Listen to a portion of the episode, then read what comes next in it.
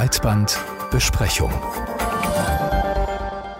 Zur Gamescom gehört immer auch eine Konferenz, der Gamescom-Kongress. Und da geht es um das Potenzial, das in Computerspielen steckt und die Chancen, die sie für die Gesellschaft bieten.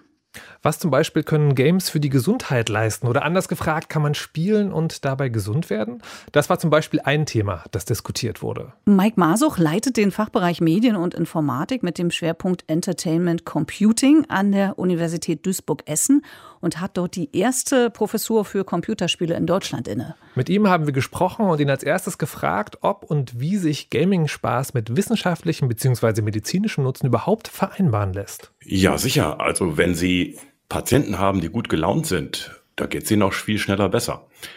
Aber man muss dort genau hinschauen, in welchem Feld versuchen wir Spiele einzusetzen, um die Gesundheit von Menschen zu befördern. Das Naheliegende ist ja so eine Bewegungsförderung. Menschen werden immer dicker und äh, die spielen viel zu viele Computerspiele. Warum kann man das nicht verbinden und das Beste aus beiden Welten nehmen, also Computerspiele zur Bewegungsförderung einsetzen? Also Wii Fit und äh, diesen Wii Ring oder sowas kennen vielleicht einige. Und äh, das passiert tatsächlich, dass Menschen motivierter sind, beim Training mehr Anstrengung aufwenden, wenn sie durch Spiele motiviert werden.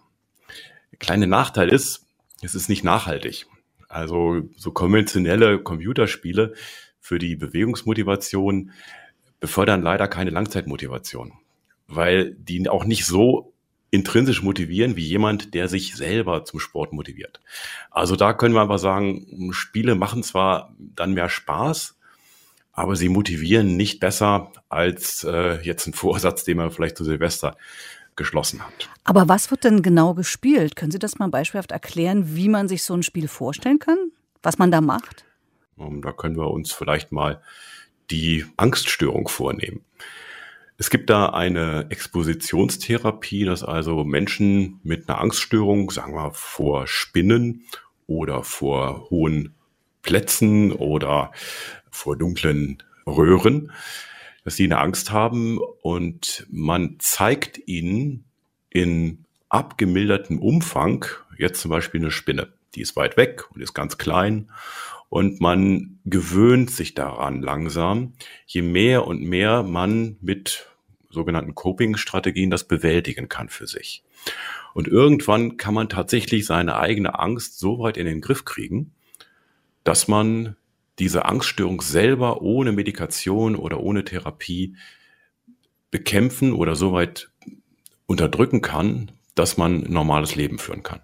Ein anderer Ansatz, wo sich sozusagen, ich sage jetzt mal, die physikalische und die digitale Welt auch schon verknüpft haben, sind ja in so Ansätzen wie zum Beispiel Fitness-Trackern zu finden, wo man also für was Bestimmtes dann in einer App oder einer Software irgendwie Punkte oder Auszeichnungen bekommt. Kann man sowas auch bei längeren Behandlungen begleitend einsetzen? Also keine Ahnung, mit Bonusmedaillen an Medikamente erinnern oder körperliche Reha-Maßnahmen irgendwie auch gamifiziert begleiten? Bringt das was? Wird das auch gemacht? Ja, äh, Sie sprechen da so ein bisschen in diese Gamification-Ecke. Das heißt, man nutzt nicht wirklich Computerspiele, sondern Spieletechniken. Und dann gibt es so Leaderboards und da gibt es so kleine Sternchen, die man sammeln kann, wenn man Dinge gut gemacht hat. Allerdings ähm, ist das auch wieder nicht so richtig nachhaltig. In der Forschung hat man gemerkt, dass Langzeiteffekte leider dem Korrumpierungseffekt unterliegen. Das ist, wenn ich eine Tätigkeit sehr gern mag und dafür bezahlt werde, ersetzt sich die Motivation leider durch die Bezahlung. Das heißt, ich mache es dann nicht mehr, weil ich intrinsisch motiviert war und das selber wollte, sondern weil ich dann dafür belohnt werde durch eben Geld. Wenn solche Spiele entwickelt werden, wie läuft das ab? Arbeiten hier Gaming-Hersteller und Menschen aus dem Gesundheitsbereich denn schon so richtig zusammen und entwickeln das gemeinsam? Ja, ich habe ja neulich so einen Vortrag gehalten über Games in der Medizin und dafür mal wieder richtig recherchiert und ich war überrascht und auch beeindruckt, wie vielfältig und kreativ eigentlich die ganzen Spielentwickler und Mediziner irgendwie zusammenarbeiten. Allerdings gibt es da ein großes Transferproblem. Zum einen ein Spielestudio selber hat kaum die Möglichkeit darüber dann sehr viel ähm, Spiele abzusetzen.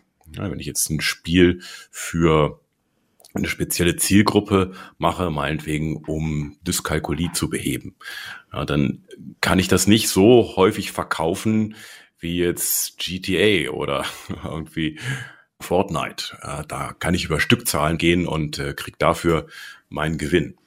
Das heißt also, die Projekte, über die wir reden, sind meistens immer sehr kleine, von engagierten Spielentwicklern oder von Forschungsinstitutionen und Einzelpersonen im medizinischen Forschungsbereich gemacht. Es gibt auch eine ganze Reihe guter Startups, die das auch versuchen, darauf ihr Geschäftsmodell zu gründen. Aber das sind zwei getrennte Welten. Eigentlich hier so Serious Games Firmen, die glauben, äh, damit äh, vielleicht auch Umsatz machen zu können. Die gibt es noch relativ wenig.